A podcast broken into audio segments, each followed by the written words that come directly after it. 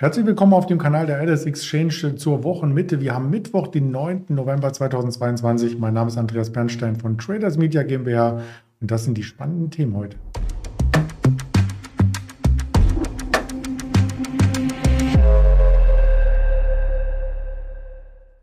Wir haben ein Händlerinterview mit dem lieben Björn in Düsseldorf. Den rufe ich gleich hinzu. Zuvor der Risikohinweis, dass all das, was wir sagen, nur persönliche Darstellung der Situation ist und der Aktienchart selbstverständlich und keine Handelsempfehlung oder Anlageberatung darstellen. Und da holen wir gleich den Björn hinzu und den DAX-Chart. Hallo Björn. Hallo Andreas. Nachdem es gestern nochmal ordentlich nach oben ging mit neuem Monatshoch, ist heute ein bisschen Lethargie angesagt und ja, der Markt äh, scheint auszukonsolidieren. Nach den letzten ähm, Tagen des Runs nach oben ist das aber völlig gesund, oder? Das äh, sehe ich genauso. Wir haben jetzt, äh, ich hatte eine Statistik gelesen, im Oktober 14 Prozent zugelegt im DAX. Das ist ja ordentlich und der Pessimismus war ja relativ groß. Jetzt sehen wir auch schon wieder, dass, äh, dass die Leute wieder ein bisschen, äh, wie soll ich sagen, zuversichtlicher werden, aber es ist ganz normal. Ähm, wenn, wenn die Märkte wieder drehen, dann fühlt man sich ja häufig bekräftigt, wenn man Aktien hat und das Depot wieder freundlicher wird. Ähm, es hat aber auch noch andere äh, Hintergründe, warum wir jetzt erstmal einen kleinen Halt gemacht haben. Ähm, morgen kommen wichtige Inflationsdaten in Amerika. Da wird sicherlich wieder viel hineinspekuliert, wie der nächste Zinsschritt der amerikanischen Notenbank aussehen könnte. Ähm, dann gab es heute Morgen noch Nachrichten, äh, dass äh, die Corona-Infizierten äh, in China wieder zulegen. Das sind ja auch solche Nachrichten, gerade in China, ähm, wo man äh, momentan noch an dem Punkt ist, dass äh, man teilweise ganze Siedlungen dann absperrt, wenn äh, Corona ausgebrochen ist. Ähm, das ähm, belastet natürlich normalerweise auch die Märkte enorm. Und ähm, dass wir uns jetzt einfach nur auf dem Level halten, sehe ich dann äh, von dem Hintergrund der negativen Nachrichten, die ich hier gerade aufgeführt habe, beziehungsweise abwartenden Nachrichten eigentlich eher mal als positiv. Ähm, wir haben auch noch die 200-Tage-Linie, die verläuft bei 13.200, äh, bei 13.620 Punkten ungefähr. Und auf dem Level befinden wir uns gerade und dass sie da nicht ganz normal durchlaufen, ist eigentlich auch selbstverständlich. Da, da muss man nochmal vielleicht einen Schritt zurückgehen und Anlauf nehmen, äh, bevor man dann äh, weiterlaufen könnte. Das kann man auch beim Sentiment ein bisschen beobachten. Wir waren ja schon in einem richtigen Gear-Level, also sozusagen Creed beim CNN 4 Creed Index. Jetzt auch ein kleiner äh, Schritt zurück, was auch ein bisschen für das Durchatmen spricht, oder? Ja, genau. Also nach 14 Prozent plus bei deutschen Standardwerten, also im DAX, ähm, da, da brauchen wir schon mal ein, zwei, drei, vier Tage äh, Seitwärtsbewegungen. wenn wir mal einen schwachen Tag dazwischen haben, äh, das gehört halt zur Börse dazu. Ne? Also wir waren ja in den letzten vier Wochen oder fünf Wochen äh, sehr verwöhnt worden im Markt. Das stimmt. Trotzdem gibt es Unternehmen, die hier weiterhin mit positiven News aufwarten. Die erste, die du mitgebracht hast, ist die Heidelberger Druckmaschinen. Die haben einen richtigen Kurssprung heute hingelegt. Ja, die Heidelberger äh, Druckmaschinen, wie sie früher hieß, jetzt nennen die sich, glaube ich, nur noch Heidelberger, ähm, ist 14 Prozent fester aufgrund der äh, Zahlen, die veröffentlicht wurden.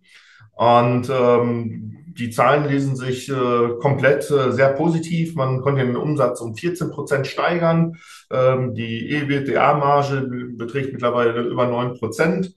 Ähm, der Auftragsbestand ist seit Jahren mal wieder über einer Milliarde Euro. Und die Prognose konnte bestätigt werden. Also da achten wir als Börsianer besonders drauf, äh, wenn Quartalzahlen kommen, äh, wie der Ausblick ist. Und wenn man die Prognose bestätigen kann, äh, ist in der heutigen Zeit schon ein sehr positives Zeichen. Ähm, äh, das gute Ergebnis konnte äh, auch durch Preiserhöhungen ähm, erzielt werden. Also das ist ja auch ein sehr starkes Zeichen von Unternehmen, wenn die ihre Preise anheben können und das auch im, äh, bei den Kunden dann akzeptiert wird. Und was noch kommuniziert wurde, war, ähm, dass der Bereich Verpackungsdruck das höchste Wachstum zu verzeichnen hatte.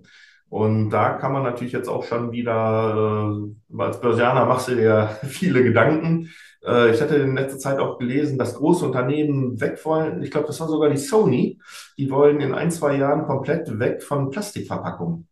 Und wenn wir dann vielleicht mehr auf Kartonagen gehen, ähm, und dann kommt vielleicht auch wieder so ein Verpackungsdruck ins Spiel. Und wenn sich viele Unternehmen ähm, daran beteiligen, äh, dann könnte man da auch wieder eine schöne Nische sehen. Äh, wenn immer mehr Verpackungen dann gedruckt werden. Ne? Das ist dann, ich weiß nicht, wie das jetzt bei den Plastikfolien ist, die werden sicherlich auch äh, äh, gedruckt, aber bei Kartonagen weiß ich das schon, dass ähm, dass Heidelberger Druck davon äh, sicherlich einen großen Anteil vom Kuchen bekommen könnte. Früher hieß es immer, ja, Druckermaschinen brauchst du gar nicht mehr Druckmaschinen. Da sagte, glaube ich, der ein ehemaliger Vorstand von Heidelberger, ähm, wir können ja in Zukunft, wir brauchen Verpackungen, die müssen bedruckt werden. Wir können ja nicht in Zukunft irgendwelche Güter in Butterbrotpapier, so hat er das damals gesagt, äh, eindrehen. Und da sieht man mal, dass äh, der Druck, auch wenn es vielleicht äh, gewisse Nischen sind und nicht mehr der große Zeitungsdruck, wovon man früher gesprochen hat, ähm, dass er doch eine Zukunft hat. Ja, und das honorieren eben die Anleger heute. Du hast es schon bemerkt, die Prognosen, das ist immer so das Zünglein an der Waage bei Unternehmen und beim zweiten Unternehmen ist das eben auch das, was ähm, Anleger jetzt ein bisschen ähm, zurückhaltendere, eine zurückhaltendere Stellung einnehmen lässt bei Siemens Healthineers. Da wird nämlich ein schwächeres Geschäft erwartet. Ja, aber das Unternehmen hatte auch eine Sonderkonjunktur in diesem Jahr. Äh, die haben extrem profitiert von den antigenen äh. Damit haben die gutes Geld verdient.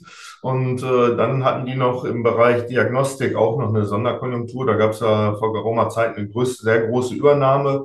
Und ähm, das, das war natürlich so ein Sondertreiber in diesem Jahr. Und dass man für nächste Jahr, fürs nächste Jahr erstmal ein bisschen konservativer wird oder sagt, das können wir nicht wiederholen, diese Sonderereignisse ähm, die Börse hat es gut aufgenommen, sagen wir mal so. Anfangs waren wir ein bisschen verunsichert. Ähm, die Aktie ist auch relativ volatil, 46 Euro im Tief, 49 im Hoch und als ich gerade guckte, waren wir um die 48 Euro, was ungefähr 2% plus entsprach und ähm, davor, dass da schon Molltöne beim Ausblick äh, kommuniziert wurden, ist das eigentlich, hält die Aktie sich ganz gut mit dem Plus. Ne? Was ja, vielleicht auch gelitten in den letzten Monaten. Also vielleicht ist da auch das Schlimmste ähm, schon überstanden. Das genau. äh, möchte man beim nächsten Unternehmen vielleicht auch meinen. Jetzt geht es um die Billfinger SE. Ja, da wurde ein Effizienzprogramm beschlossen, nicht ohne Grund. Da muss man ein bisschen sparen.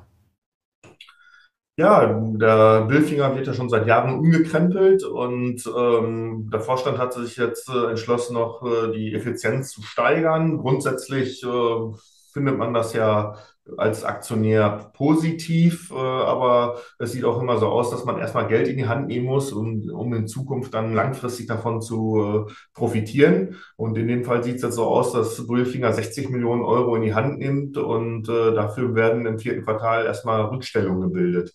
Man verspricht sich ähm, aber davon bis zu 55 Millionen Euro äh, Einsparnis äh, pro Jahr ab dem nächsten Geschäftsjahr. Und äh, wenn das alles so gelingt, man will auch auch in die eigenen, äh, in die Ausbildung der eigenen Leute investieren. Man liest ja immer häufiger, dass wir einen Fachkraftmangel haben und wenn man die Leute, ähm, die Angestellten und äh, Auszubildenden äh, selber schulen kann, ist das, glaube ich, auch ein gutes Zeichen, dass man seine Leute selber heranzieht. Aber das stimmt. Der Aktienkurs hat es nicht so gut aufgenommen. Da sind wir gerade auf ein Jahrestief gerutscht. Ja, das stimmt schon, aber der Markt ist vielleicht auch ein bisschen dünner. Wir haben gerade auch im Zetra-Handel ähm, knapp 300 oder 290.000 Aktien hatte ich gesehen. Ja, das, äh, ist, was ich, der Handel ist halt relativ dünn und wenn Nachrichten kommen und einer draufdrückt und sagt, ich möchte einen größeren Bestand verkaufen, da halten halt momentan wenige Anleger dagegen, aber ähm, 25 Euro bei der Aktie. Ich erinnere mich noch an die letzten Jahre, dass man häufig Übernahmespekulationen hatte. Und ich kann mir durchaus vorstellen, dass äh, je, je weiter die Aktie fällt, äh, dass da demnächst wieder jemand anklopfen könnte.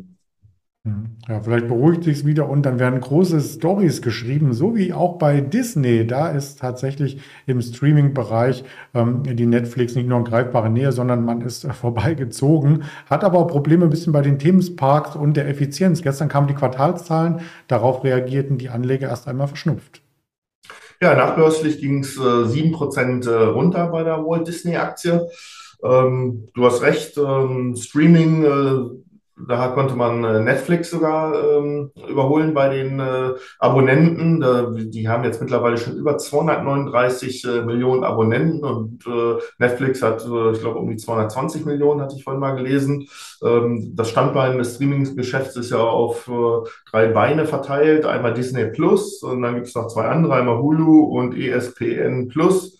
Ähm, und äh, man hat äh, in den letzten Jahren über 8 Milliarden äh, Dollar investiert in das Business. Aber äh, was bei den Analysten momentan negativ, ähm, ähm, äh, äh, wie soll ich sagen, negativ aufstößt, ist halt die Tatsache, dass kein Geld verdient wird. Ne? Und äh, da hat sich Disney jetzt auch überlegt, im vierten, ab Dezember dann eine werbefinanzierte Version von Disney Plus dann äh, den äh, Konsumenten anzubieten, um dann noch mit Werbung äh, Geld zu verdienen. Das ist auch nichts Neues im Streaming-Bereich. Das macht Netflix ja auch mit neuen Modellen, dass man sagt, wir sind zwar ein Streaming-Dienst, aber ein bisschen Werbung gibt es trotzdem. Sky macht das übrigens schon lange.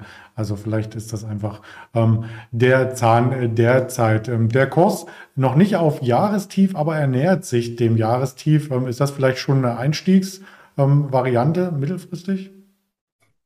Schwer zu sagen. Also ich äh, wage da keine Prognose. Klar, die Aktie ist, hat mehr als 50 Prozent verloren, ist auch ein Dauwert und man hat ja eigentlich immer, oder ich zumindest, habe positive, äh, ein positives Gefühl bei Disney, weil man so an die Disney, an die Parks äh, denkt und das ist ja immer eine Freude, wenn man in Amerika die Parks besuchen kann. Ähm, eigentlich eine tolle Aktie, aber mit dem Streaming, das ist halt so eine Sache. Ne? Man ist nicht alleine auf weiter Flur und Konkurrenz scheint schon vorhanden zu sein. Und der Tag hat halt nur 24 Stunden für die Konsumenten. Äh, du kannst dich halt äh, nur für einen Dienst entscheidet man sich vermutlich. Ne? Ich kann mir nicht vorstellen, dass in Haushalten im Durchschnitt zwei oder drei verschiedene Bezahl-Streaming-Dienste dann äh, abonniert werden. Ja, ich hatte mich mal mit einem Freund über sowas unterhalten, der hat auch Telefonverträge verkauft und sagte zu mir, mach doch den neuen Telefonvertrag bei, weiß ich nicht, bei wem das war, Mobilcom oder so. Und ich sagte, ich habe doch schon einen Telefonvertrag, äh, ich kann doch nicht parallel telefonieren und der Tag hat nur 24 Stunden. Und da sagte er zu mir, du musst ja nicht damit telefonieren, du sollst nur den Vertrag machen. Also gibt auch viele, die, die halt ähm, quasi mehrere Dienste abonniert haben und die gar nicht alle nutzen. Aber ja, wie mit dem Fitnessstudio. Man zahlt halt und ob man hingeht, ist dann eine andere Kiste. Na gut, also das war so der Auftakt ähm, äh, in die große Quartalswoche, die wir haben. Weitere Ergebnisse gibt es natürlich auch noch. Heute bekommen wir vorbörslich noch eine Canopy Grow, also aus dem Cannabis-Sektor, den Marktführer The Trade Desk meldet heute die Fiverr, Wendy's, ein ähm, McDonalds-Konkurrent letzten Endes und die Roblox. Das sind so die großen, die man sich anschauen äh, sollte. Nachbörslich gibt es dann weitere Daten. Ja, und wir bekommen auch aus der Wirtschaft noch ein paar Daten, zum Beispiel die NBA-Hypothekenanträge aus den USA, die Rohöllagerbestände am Nachmittag. Das ist das, was uns beschäftigt. Informationen dazu auf den Social Media Kanälen selbstverständlich mit Links unter dem Video. Dann sage ich ganz großes Danke an dich für die Informationen und schon mal eine schöne Mittagspause. Ja, vielen Dank. Bis zum nächsten Mal, Andreas. Bis dann, ciao. Tschüss.